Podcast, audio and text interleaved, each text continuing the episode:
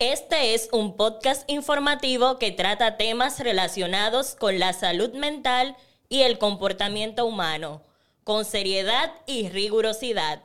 No obstante, la información aquí proporcionada no debe reemplazar el asesoramiento personalizado de un experto. Si necesitas ayuda, te recomendamos buscar la atención de un profesional de confianza.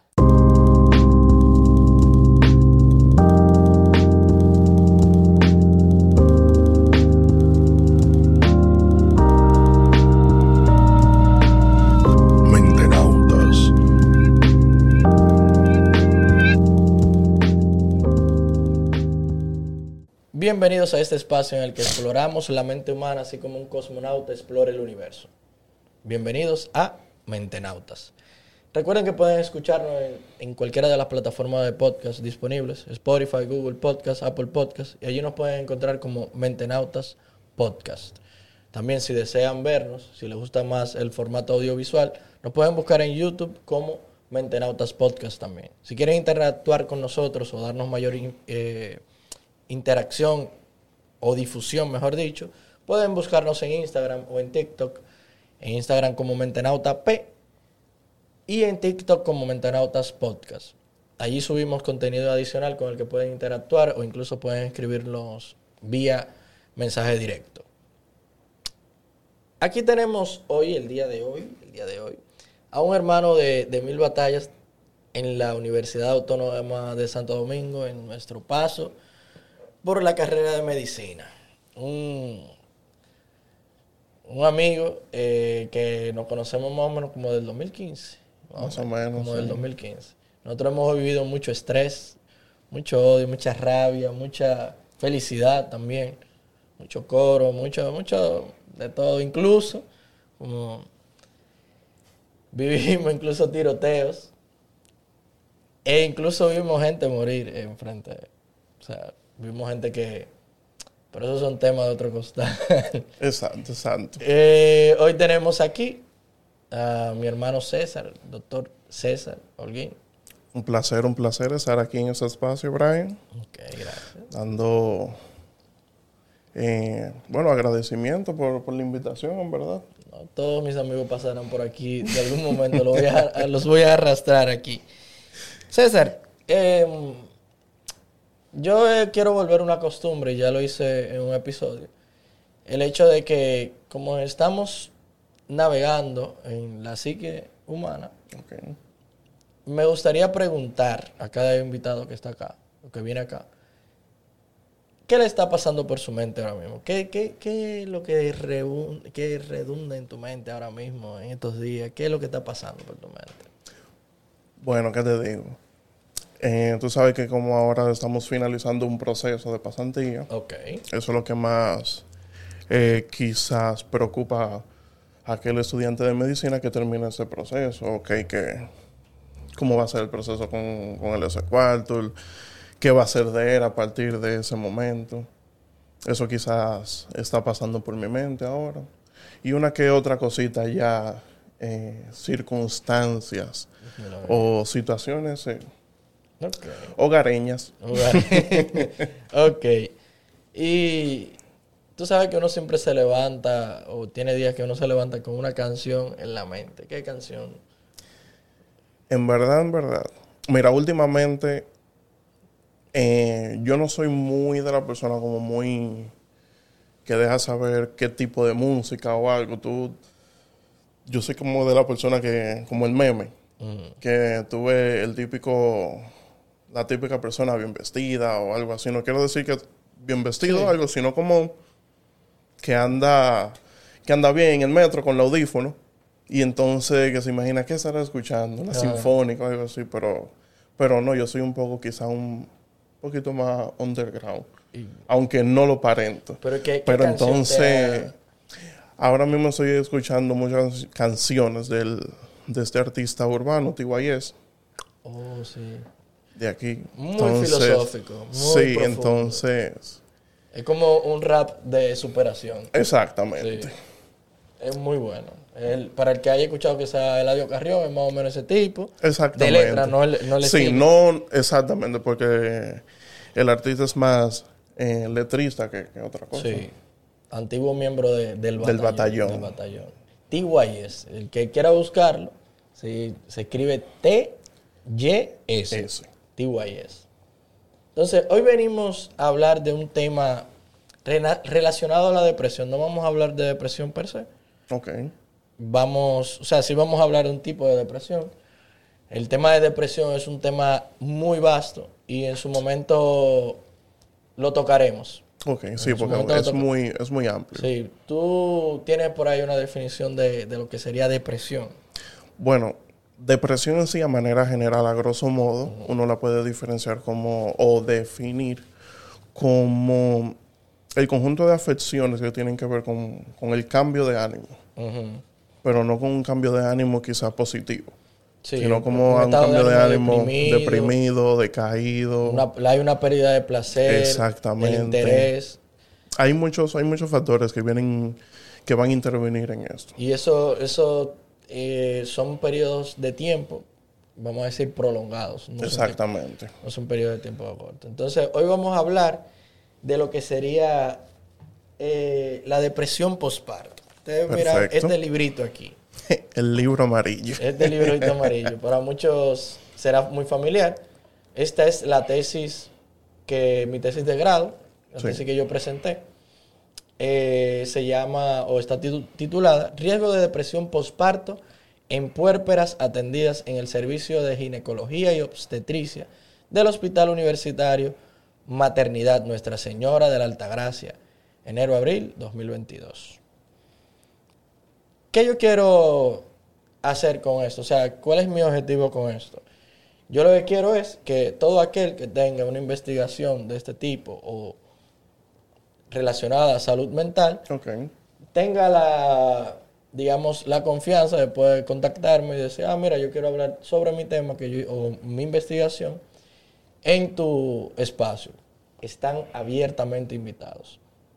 Y quise abrir con mi tema de investigación, que fue conjunto al doctor Amaury Joel Santana Saturria, que lo vimos en el primer episodio, el síndrome de Peter Pan, Sí. Que pueden pasar por allí a escucharlo o verlo. Muy bien. Muy, muy buen episodio, en verdad. Y la doctora Angélica Coral Soto Núñez. Eh, por circunstancias de la vida, no les dije, pero el tiempo y eso no pudieron acá venir. Pero ellos están aquí en, en, Aunque no en están. material. Exactamente. No están personalmente, pero sí lo tenemos Sí lo tenemos plasmado, plasmado acá. Entonces, vamos a empezar por lo primerito, ¿verdad? De ya acuerdo. dijimos que es una depresión, definimos qué es depresión, vagamente. Hay que entender que es un tema muy importante porque a manera general, la depresión la presenta, el, según la OMS, el 5% de la población adulta. Sí. O sea, eso es muchísimo. Eso mucho. O sea, somos miles y miles de millones de personas y el 5% es demasiado. Entonces, yo mencioné y dije depresión posparto, o sea, después del parto, en puérperas. ¿Qué es el puerperio? O sea, habría que definir la palabra puerperio. La palabra puerperio se dice que es el tiempo que va justamente luego de la Del parto, de- del del parto. parto, ¿verdad? Luego del parto. Y que muchos autores entienden que este va desde la primera 24 horas hasta los 60 días.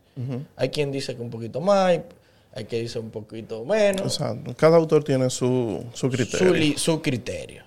Entonces, ya sabemos qué es depresión, qué es posparto, qué es luego del parto, Exacto. y qué es una puérpera. Una mujer que dio a luz. Que dio a luz. Entonces, Simple y llanamente. simple. Entonces, ¿qué es depresión posparto? Bueno, ya que tenemos una definición de depresión, en- hab- habíamos dicho anteriormente el conjunto de, de afecciones que vienen involucrando o dan un cambio en sí en, en el estado de ánimo de la persona. Es eso mismo, pero luego del parto. O sea, solamente vamos a encontrar la depresión postparto en aquellas mujeres púrpuras. ¿verdad? Perdón. O sea, Entonces- Básicamente eso. Básicamente eso, a grosso modo, ¿verdad? Exacto.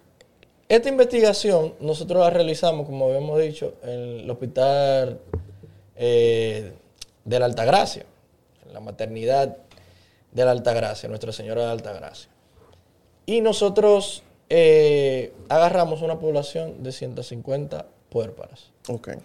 ¿verdad? Eh, a estas puérparas nosotros le aplicamos un test. Le aplicamos un test, un test muy famoso llamado test de Edimburgo. Edimburgo. Ese test lo que hace es que mide la probabilidad de que una persona vaya a padecer o esté padeciendo una De- depresión. Una depresión. Y este test se puede aplicar tanto en embarazadas como en puérperas. Nosotros lo decidimos, decidimos aplicárselo a puérperas. ¿Verdad? Entonces, ¿cuáles serían las causas de una depresión posparto?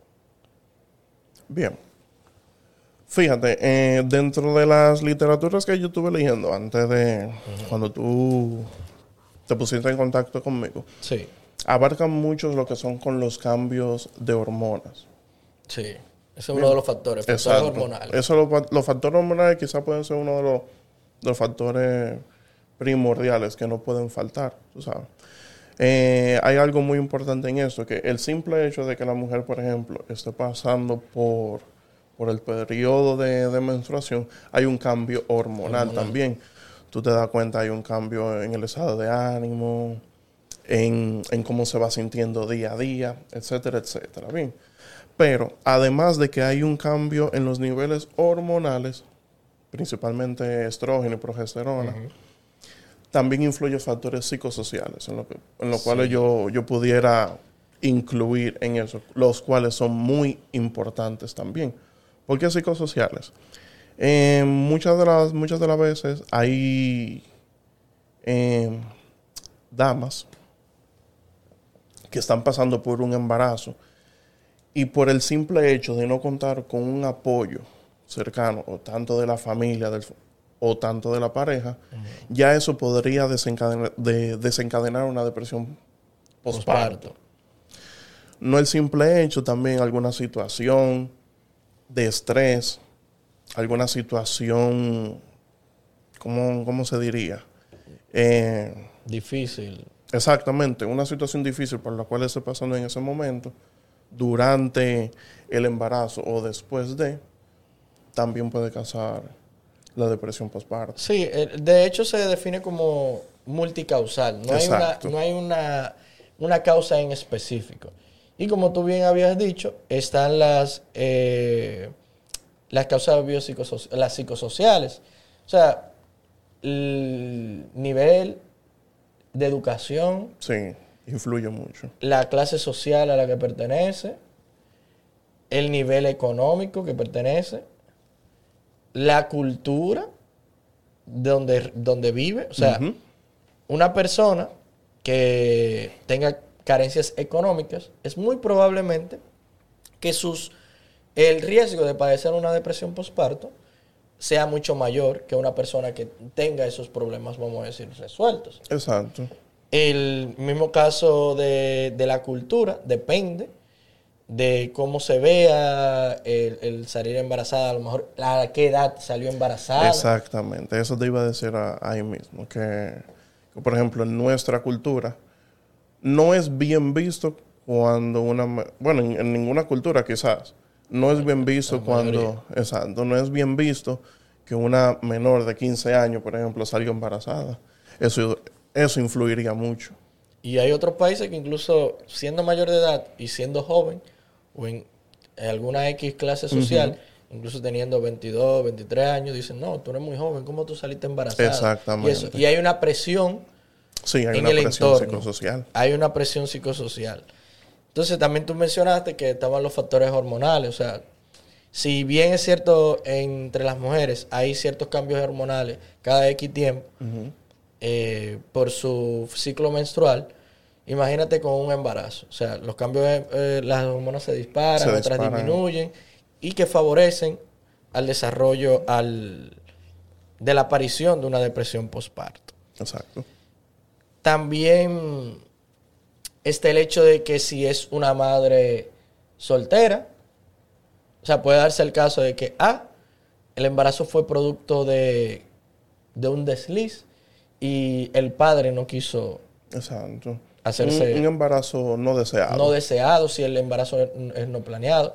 También puede darse el caso de que sea, de- dependiendo la vía en la que se produzca el parto. O sea, si es natural, como se dice comúnmente, Oh, o si es por sí. cesárea. A algunas le resulta de una forma u otra más traumante ¿Qué otra? que otro. Eh, el nivel de escolaridad, como te había dicho. Si es una persona que está preparada, muy probable que esté mayormente capacitado para afrontar este tipo de situaciones. Y eh, por lo que queremos dejar dicho es que esto es multifactorial, esto es multicausal. Entonces, entendiendo esto y que sabemos que las causas pueden ser múltiples, ¿Tú sabes cuáles son la- los síntomas de esto, como el cuadro clínico de una depresión postparto? Bueno, a manera general, vendrían presentando en primer lugar tristeza. Exacto. O sea, el- Eso, por Depresión. default, exacto. La tristeza, la tristeza la va a quedar, la va a traer marcada. Eh, también van a ver entonces eh, factores de irritabilidad. tú la vas a encontrar, en, por ejemplo, que no se siente a gusto, Ah, sí, no se siente cómodo, bueno, incómoda, se siente eh, La agotamiento. fatiga, exactamente. Insomnio. Personas que no exactamente duerme dándole no problemas. Y tantos problemas. Y ahora este embarazo. Exacto. Imagínate una que, por, por el mismo hecho que tú decías, que no tenga el mismo nivel económico que otra. Ya el simple, ya el simple hecho de tener esa, ese problemita o ese inconveniente, tú te vas a poner a pensar, ¿y ahora qué voy a hacer? La leche para el niño. La leche. Y que ay, mi este- alimentación también. Ay, yo no trabajo. Ay, este hombre no trabaja. Ay, Exa- o el, o exacto. el niño, o el papá del niño se fue. Entonces, son cosas que van a ir desencadenando. desencadenando. pérdida Aunque de uno- apetito, incapacidad para disfrutar, desbordamiento, Exactamente. ansiedad, Son por cosas- todos esos problemas.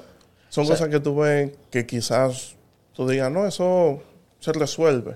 O pasan por el momento. In- incluso hay, hay unos factores que no mencionamos, pero está el hecho de que se ve al espejo, a lo mejor ella entendía que estaba esbelta y ahora se ve como una persona deforme. Y dice, concho, mira Sí. lo que yo estoy, yo voy a quedar maltramada, como dicen por ahí, yo no me siento bien, mira, mira la cara como la tengo, yo estoy feísima. Eso, hay un nivel de autodesvalorización. Sí, hay un nivel de inconformidad, con- Inconformidad. consigo misma. hay conductas obsesivas compulsivas. Y entonces ahí vienen cosas peligrosas, más peligrosas, porque hay pensamientos negativos hacia el bebé, o hacia la criatura que, que se está desarrollando, o hacia la criatura que nació. Exacto. Y eso puede llegar, llevar a muchísimas cosas. Incluso puede, hay casos en los que se ha dado en que la madre mata al bebé, Exacto. o que la madre se suicida, o se suicida, o, o mata, o mata al bebé y se suicida ella también. O quizá en el mejor de los, en el mejor de los casos que lo dé en, en- en adopción, que podría ser entonces. Sí, entonces tú ves que hay, en este tipo de casos, si estás rodeado de, una familia o estás rodeado de gente que le importa, tú ves un constante, una constante lucha de parte de las personas que le rodean en tratar de que esta persona esté tranquilizada, esté bien, complacerle en todo. Porque eh, se está viendo un cambio notable, un, un cambio generalizado, y que no hay una causa, o sea, específica, se. per, per se. O sea, si fuera una cosa de que ah, hay una causa y la familia la identifica, sería una vez la solución. Exactamente. Y entonces, ¿tú conoces la manera en la que se pueda, digamos, este, diagnosticar una depresión postparto? Eh, la manera de diagnosticar ya sería, tengo entendido, que sería ya por la misma sintomatología que vaya presentando la paciente. Sí, sí, señor. Entonces, eh, familiar o cualquier persona que esté cercana a ella va, va viendo o se Observa- va, dado, se va dando cuenta de esos cambios. En la es- personalidad. exactamente, que son muy marcados, ya entonces debería de buscar ayuda. Debería de buscar ayuda, ¿verdad? O sea, hay herramientas también, como la que habíamos mencionado. Exacto, el test de el Edimburgo. test de Edimburgo, que es una escala que valora los, la, la- La probabilidad. la probabilidad de que esta persona, que si no, no tiene probabilidad de padecer eh, depresión postparto, de que si hay un riesgo de padecerla o es un riesgo límite. Y esto, eso lo pueden utilizar en los departamentos de psicología que le dan continuidad a las puérparas, ¿verdad?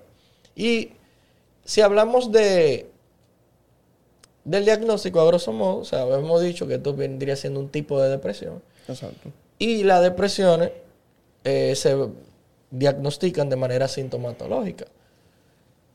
Habría que acudir al personal de confianza, al profesional de confianza.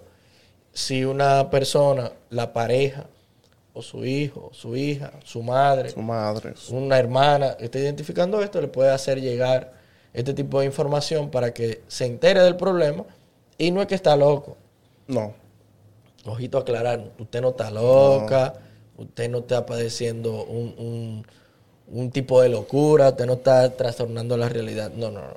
Eso es un problema multicausal que en base a los factores que usted está viviendo o que están en tu entorno, Se puede desarrollar. se puede desarrollar. No es, al, es una situación preocupante. Sí. Es una situación preocupante. De hecho, se estudia menos de lo que se cree. Y hay personas que, a pesar de que esto es más común de lo, de lo normal, la gente no sabe de esto. La gente dice, concho, tú sí jodes. ¿Y por qué tú estás así?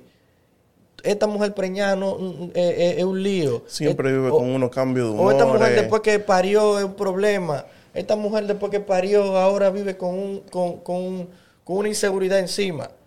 Entonces, añadido a los factores ya predisponentes, que tú le cargues esa inseguridad. esa inseguridad, diciendo, diciéndole, no, porque eres tú el problema. Cuando Ujú. viene a ver, también eres tú parte del problema. Exactamente, tú también estás entonces o desarrollando aún más la depresión o también estás participando como un Tú desencadenante. eres un factor también. Exacto. Tú eres también un factor. Entonces, ya, digamos, se diagnosticó.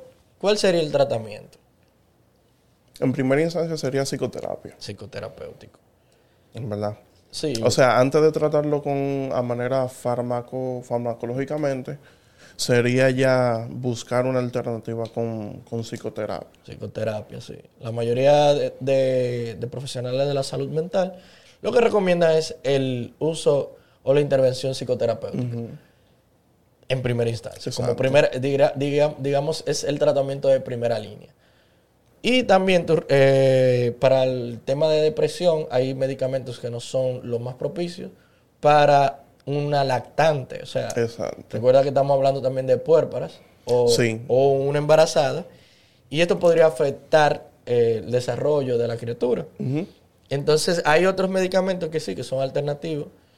Pero esos serían medicamentos, eh, ya un tratamiento de segunda línea. De segunda línea. Y si se requiere el uso de un medicamento ya, porque a lo mejor tenemos en presencia una depresión severa, una depresión marcada. Exacto. Entonces, ya conociendo aspectos generales de este tema, vamos a hablar de, de la investigación per se. De vamos a ver estos resultados que comparamos con otras investigaciones del mismo país, o sea, de aquí de República Dominicana y de otros países también. Ok. ¿Qué variables, vamos a- para que las personas comprendan, qué factores fueron los que utilizamos? Bueno, nosotros íbamos a evaluar el riesgo de depresión postparto de, de una En-. Exacto, en púrpuras. O sea, de- lo- nosotros agarramos 150 mujeres que ya habían parido, ¿verdad? E íbamos a evaluar la probabilidad o qué, qué probabilidad tenía estas mujeres de padecer una depresión. luego de haber parido, o de haber dado a luz o dado el parto. Entonces, nosotros evaluamos eh, factores como la edad, el estado civil, la escolaridad, cuántas criaturas habían tenido ya, cuántas veces habían parido, si el embarazo había sido planeado o no, la vía de resolución, si fue cesárea O parto normal. o parto normal, o como dicen por ahí, parto natural. Y utilizamos la escala de Edimburgo. Entonces, yo quisiera primero, la escala de Edimburgo está en internet. Eso está ahí a, a- a la a ley de un clic. Como les había dicho, esto es una escala que no es que define la de- que usted tiene depresión postparto. Sino que te ayuda a, a saber la probabilidad entonces de tu padecer o no la, Exacto. una la- depresión postparto. Eh, perfecto. Entonces, eh, la escala de depresión postnatal de Edimburgo consiste en una, una, una encuesta de 10 preguntas. Ok. Son 10 preguntas. Que tienen, un pun- eh, tienen cuatro respuestas que van del 0 al 3. O sea, 0, 1, 2, Y 3. Dependiendo la respuesta que esta persona dé, la, la en cuestión o la embarazada en cuestión, pues entonces recibir un, pun- un puntaje. Por ejemplo, en la primera. He podido reír y ver el lado bueno de las cosas. Cero, tanto como siempre. Uno, no tanto como ahora. No tanto ahora. Dos, mucho menos. Tres, no, no he podido. Dependiendo de la respuesta que coja, im- imagínate que escoja mucho menos. Entonces son dos puntos. Son dos puntos y lo va sumando ahí. Bien. Entonces, al final, la interpretación se da de la siguiente manera. Si el puntaje que la persona obtiene a través del test es de menos de 10 puntos, es que no hay riesgo de depresión postparto, según la escala de Edimburgo. Exacto. Porque puede darse el caso de que haya una sintomatología de depresión, a la persona se le hace el test y quizás no dé las respuestas que deben de ser, Que deben de ser. porque a lo mejor está eh, predispuesta.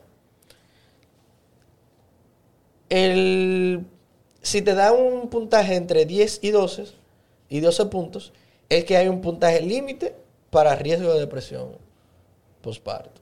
O sea, como tú dices que tiene un pie aquí y allá. Un pie aquí y allá. Y hay que tenerlo en atención. Exacto. Si el puntaje es mayor a 13, mayor o igual a 13, pues entonces es un indicador de una probable depresión postparto. Entonces vamos a pasar a leer solamente las preguntas. Si ustedes quieren evaluarse, si usted es una embarazada Exacto. que está escuchando esto y quiere evaluarse, usted busca escala eh, de Edimburgo. De Edimburgo. Se escribe E, M, B, eh, B grande, como dicen ahí. larga, como dicen. U-R-G-O, Edimburgo. Y usted llena su tesis y saca su puntico. Entonces la primera pregunta dice, ¿he podido reír y ver el lado bueno de las cosas? O sea, vemos cómo evalúa eh, su forma de ver la vida actualmente, al momento que se está realizando el, Sí. el test. He mirado al futuro con placer. Me he culpado sin necesidad cuando las cosas marchaban mal.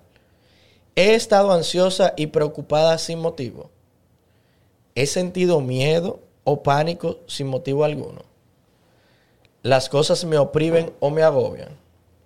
Me he sentido tan infeliz que he sentido dificultad para dormir. Me he sentido triste y desgraciada.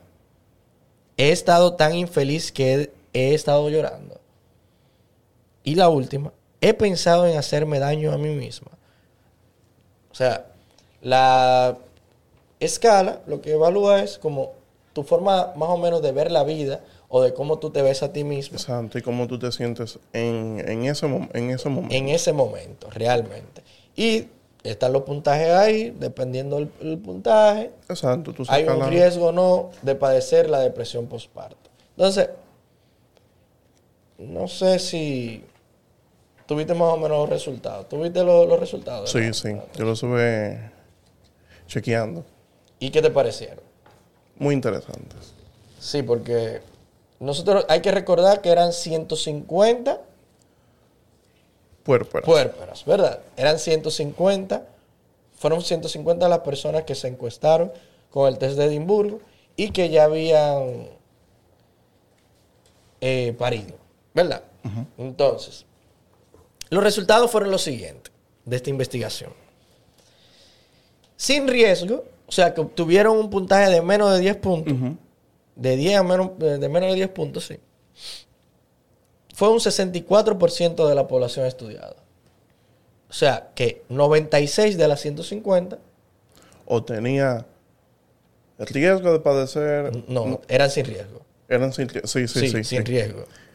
Porque tenían menos de Oh, 10 sí, puntos. sí, ya. De 10 a el 12. 96, la cantidad de 150 a 96. Exacto, exactamente. Entonces, eso no quiere decir de que esas personas no tuvieran una- un riesgo de padecer depresión postparto. Pero, según el test, estas tenían menos riesgo que las que las demás.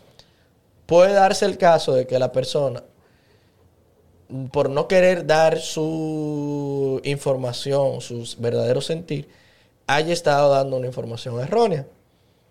Si bien es cierto de que nosotros no pedíamos nombre de la persona, Exacto. No, Era de manera anónima. era de manera anónima, no estamos exponiéndolo, ni nada de eso, las personas aún así se podían ver comprometidas. No, a nosotros nos fue un poquito difícil, y disculpa que haga un paréntesis con re- No, de relación acuerdo, a los, resultados. El obtener las 150 personas, las 50, 50 puérperas, porque nosotros teníamos un criterio de exclusión, o sea que nos eh, sacamos a una población X. Nosotros sacamos a todo el que era extranjero. Ok, ustedes solamente se enfocaron en dominicanas. Exactamente. Y tú te preguntarás por qué. ¿Tú te imaginarías por qué? Es que entonces yo. Es, Yo más me difícil imagino. porque aquí la población de, de, Sí. de Puerpara es mayor en los hospitales Público, sí. eh, que extranjera y eso. Sí, ahora Entonces nos mismo. resultaba mucho más fácil. Pero, Pero- ¿por qué tú crees que nosotros hicimos eso? Quizá por el, el nivel eh, de entendimiento que, que- pudieran obtener en, en el momento. Sí, Ella quizá no. La barrera del idioma. Exactamente. Es una. eh, Hay otra también, que es el hecho de que, imagínate, tú eres extranjero, indocumentado, y yo voy a que hacerte preguntas. también, es verdad. Además de que hay una barrera del idioma, tú también tienes miedo de dar cierta información. tú estás- entonces, dijimos, no, vamos a Vamos a sacar, excluir sacar, entonces. excluir. Sí, porque si no. Nosotros creíamos que iba a ser en una cantidad X de días, que íbamos a, ah, no, eso lo hacemos de una vez, porque imagínate, aquí paren a cada rato, que Cuando yo llegué al hospital, yo dije, qué fallo. Exacto. Porque tú Yo llegas, nada más miraba yo, morena aquí, morena allá, morena. tú Eso llegas ahora mismo a una emergencia de ginecología y lo que tú vas a encontrar son extranjeras. extranjera. Esa es una realidad. Entonces, continuando con los resultados. Eh, eh, sin riesgo, el 64%, o sea, la mayoría de la población estudiada, Más del 50. más de 50. Y eran 96 personas. En riesgo límite, un 14.7%. O sea, hay un, un 22 personas, habían 22 personas que estaban ahí, como tú decías, en la frontera de padecer O no. una, Una depresión. una depresión postparto. Y el 21.3% de la población estudiada, o sea, 32 personas, según la escala de Edimburgo, tenían un una probable depresión postparto. Eso quiere decir que el 36% de la población estudiada, sí, el 36% de la población estudiada, estaba probablemente en una En depresión. una. Eso es muchísimo. Claro. Eso es muchísimo. A pesar de que más del 50% eh, resultó sin riesgo de padecer la depresión, sacar un 36% Eso es, eso es mucho. Claro. Eso es demasiado. O sea, en salud, los porcentajes eh, deben ser ínfimos. O sea, tú no puedes tener que 5% de algo. Exactamente. Porque como dije, nosotros somos miles de millones de personas. Somos miles de millones. Y entonces son Y eso, que tú solamente tenías una población ahí de 150. de 150. O sea, si hacemos una regla de tres, que no tiene que ser así, hay un mar- Exactamente. y siempre hay un margen de error, como quiera, son demasiadas personas. Imagínate que tuviera incluido las extranjeras ahí. Exactamente. si yo hubiese incluido las extranjeras, quizá el riesgo, el, Hubiese sido mayor. Los, porcentajes se hubiesen invertido, hasta podría ser. Pero de que se tuviesen, ¿cuántas? De 96, 4, 54 personas. Sí, 54 personas de 150. Eso es muchísimo. O sea, por cada 150 personas yo voy a tener 54. 154 que van que- a padecer eh, depresión postparto. Una probable Una depresión, probable. Una probable depresión postparto. Vale. Entonces, los otros factores que nosotros estábamos mencionando, que habíamos dicho, bueno, si es muy joven, puede ser que esta persona tenga más probabilidad de padecer depresión postparto. Si es mayor, a lo mejor tiene la, la- la- la experiencia ya del parto, pero también hay que ver otros factores, Sí. porque también se dice de que una mujer que haya padecido una depresión postparto en su primer parto, tiene mayor pro- probabilidad de padecerla de nuevo en un, segun- en un en segundo, un segundo embarazo, embarazo. o hasta en un tercero. Eso depende, todo depende.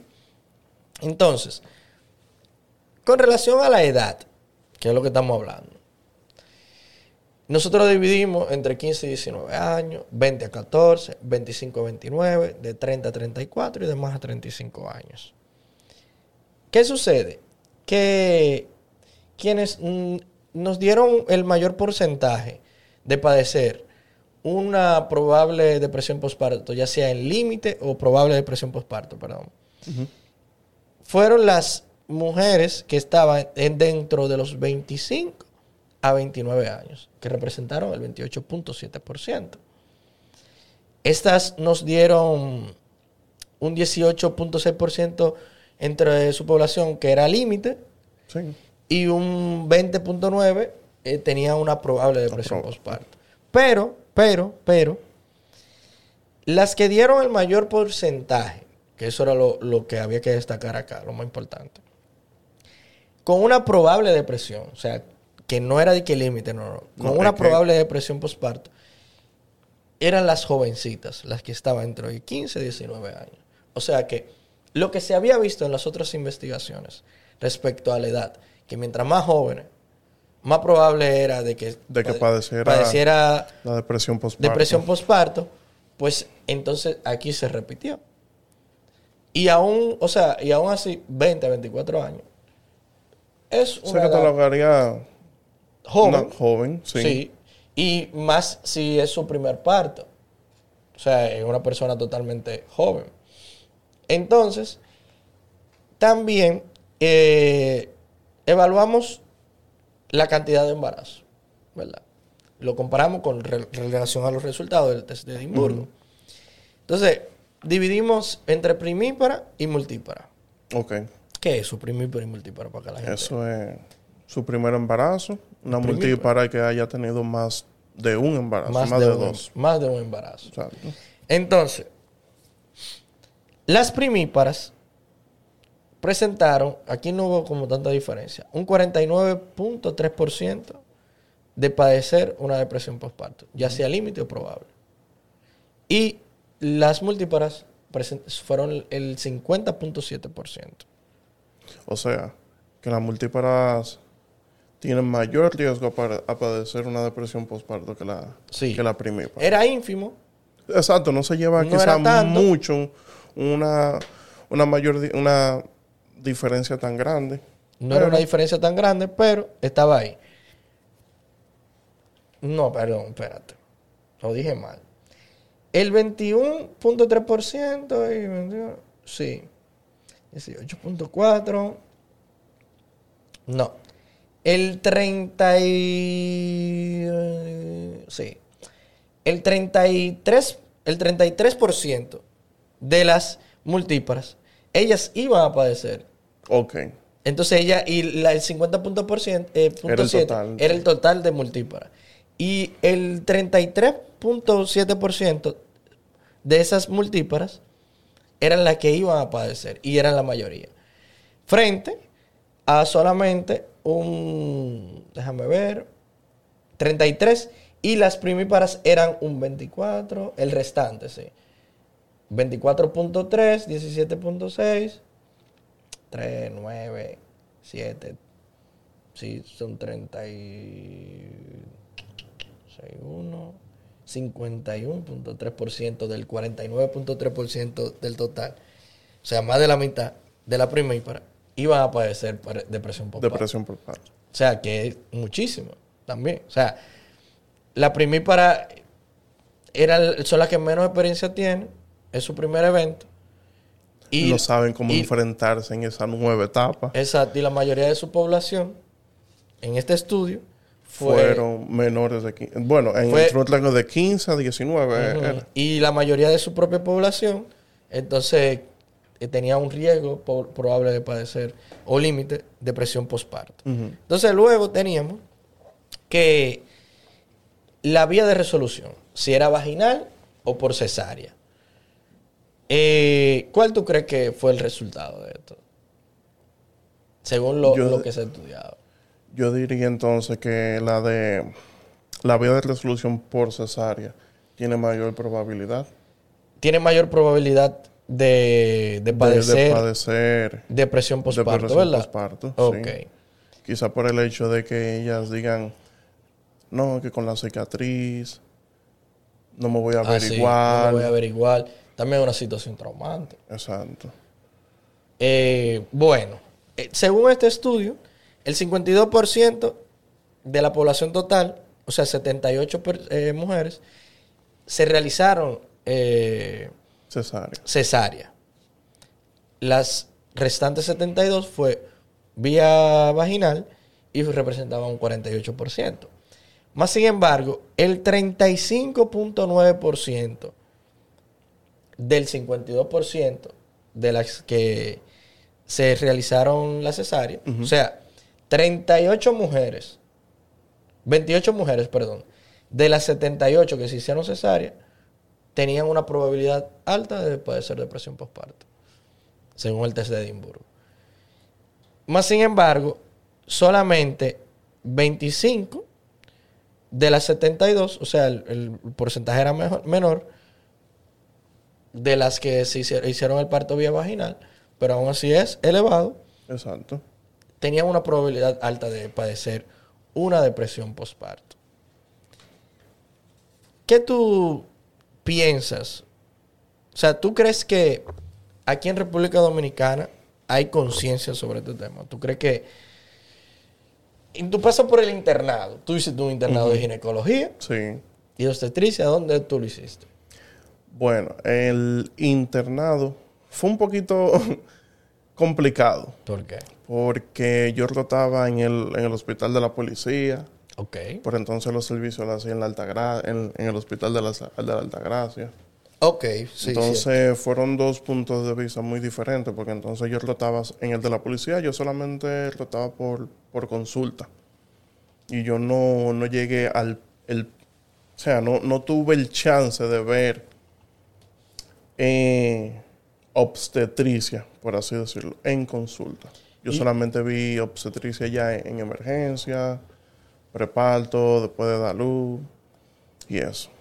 Pero eh, mi paso por el por el hospital de la Altagracia es un poquito se ve que no hay conciencia en verdad sobre Sí, el tema. sobre no el se tema. toma tan en cuenta. o no se toma exactamente no se toma en cuenta y no el simple hecho de ese hospital quizá quizá en, en, en ningún ámbito hospitalario o sea porque tienen un poquito excluido lo de la salud mental Sí.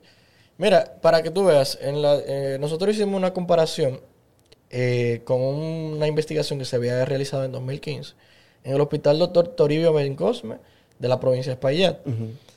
Eh, el Hospital Regional Universitario José María Cabral, Ibáez, y el Centro de Atención Primaria Juan 23 en Santiago de los Caballeros. Y ellos solamente encontraron un 3.9%.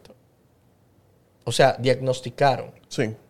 No, no que ellos dijeron, no, esto es una probable, no. Ellos diagnosticaron un 3.9 para la población estudiada en ese entonces. Su población es grande, fueron más de 150. 3.9 es muchísimo. Entonces, viendo estos resultados y viendo que esta investigación que se realizó solamente en un hospital, solamente con dominicanas y solamente con puérparas, mujeres que ya habían parido, se dieron datos altísimos, o sea, un 36% de la población. Nosotros, en mi, por ejemplo, en mi experiencia, yo nunca vi que se aplicara un test de Edimburgo, que es un test estandarizado. Hay áreas de salud mental, pero nunca yo vi o he visto de que se tratase eso a primera instancia. O sea, de que eso fuera un tema en el que se haya una inversión o haya una prevención. Porque eso es lo que debería de enfatizarse. Oye, probablemente tú puedas padecer esto. Eh, tú conoces también las, los factores que está viviendo esa persona. Tú tienes un historial clínico tú sabes el nivel de educación, porque eso incluso hasta se pregunta en los hospitales. Exactamente. Eso, eso, está ahí, en, se plasma en la historia clínica. Claro, entonces desde que tú veas esto, tú dices, concho, esto es una puerpa o esto es una embarazada y que tiene factores de que probablemente vaya a padecer una depresión postparto. Vamos a aplicarle test test. Vamos a, eh, vamos a mandarla para el área de salud mental para tener como método preventivo. Esto es una persona, ah, que su, el esposo se fue. Concho, vamos a ver. Vamos a ver. Entonces al final nosotros teníamos las recomendaciones del lugar. Dentro de las recomendaciones era que se aplicase el test, de que hayan campañas de prevención, de que se pueda, pueda haber hasta incluso un día dedicado a eso, como campaña de prevención y promoción. Y como habíamos dicho, o sea, esto es una herramienta sencilla, esto es una herramienta que está en toda la internet, está ley de un clic. E hicimos las recomendaciones del lugar, como usted dice, al Ministerio de Salud Pública, a la Dirección General de Salud Mental. Lo bueno es, y hay que saberlo, es que la mayoría de, hospitales sí tienen un área de salud mental, aunque no se dediquen su esfuerzo a eso. Eso es lo bueno. Ahora ya tú lo sabes, que tú puedes padecerlo, yo me ve allá doctor, háblame de tal cosa. O tú conoces una embarazada, hey, y tú conoces que tiene estos factores, hey, ¿me entiendes? Lo ideal sería que en las unidades de atención primaria, en las UNAP, también existiesen este tipo de, de consultas. Se supone que debería de haber un, un, profesional de la salud mental en las unidades de atención primaria, pero no en todas se corre con esa suerte. No se cuenta con... Exacto. Bueno, yo entiendo que como método de prevención y promoción se ha cumplido el objetivo con este tema. Recuerden, como les dije, ir al profesional de confianza. No crean solamente por lo que están escuchando aquí, digan, ay, yo estoy padeciendo tal vaina. Exacto, no, se lleven quizás de lo que uno viene y comenta aquí o conversa. si usted lo hace con la debida pericia y dice, concho, yo estoy viviendo esto, me siento así, vaya al, profesional de confianza. Busca ayuda. Lo mismo, si usted conoce a alguien, háblele del tema. Mándelo al, profesional de confianza, llévelo, dígale dónde pueda ir. Bueno, César. Gracias. Gracias a ti, Brian, por tenerme aquí en tu espacio y... Este espacio de todos. este espacio para cuando tú quieras venir también de nuevo. No, no, pues... Muchas gracias, en verdad. Eh, esto fue Mentenautas. Ya saben, nos pueden seguir en todas las plataformas digitales de podcast, buscándolo como Mentenautas. Nos vemos en una próxima.